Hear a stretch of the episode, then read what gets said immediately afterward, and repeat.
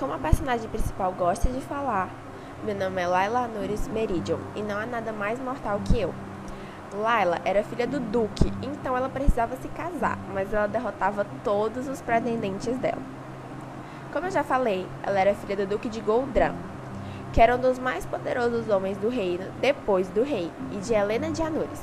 Laila tinha mais quatro irmãos mais novos que morriam de inveja dela. Ela tinha 21 anos e era a primeira na linhagem de sucessão. Ela manipulava a luz.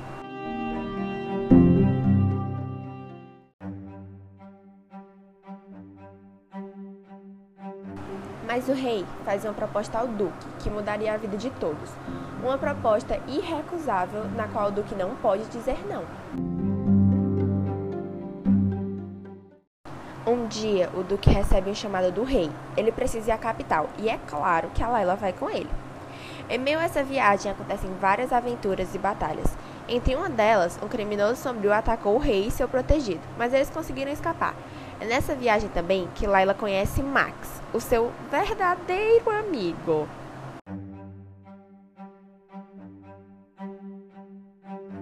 O que ninguém sabia é que Layla era apaixonada por Max, o chefe da sua guarda pessoal. O que não poderia acontecer porque Layla tinha que se casar com um homem poderoso por motivos políticos.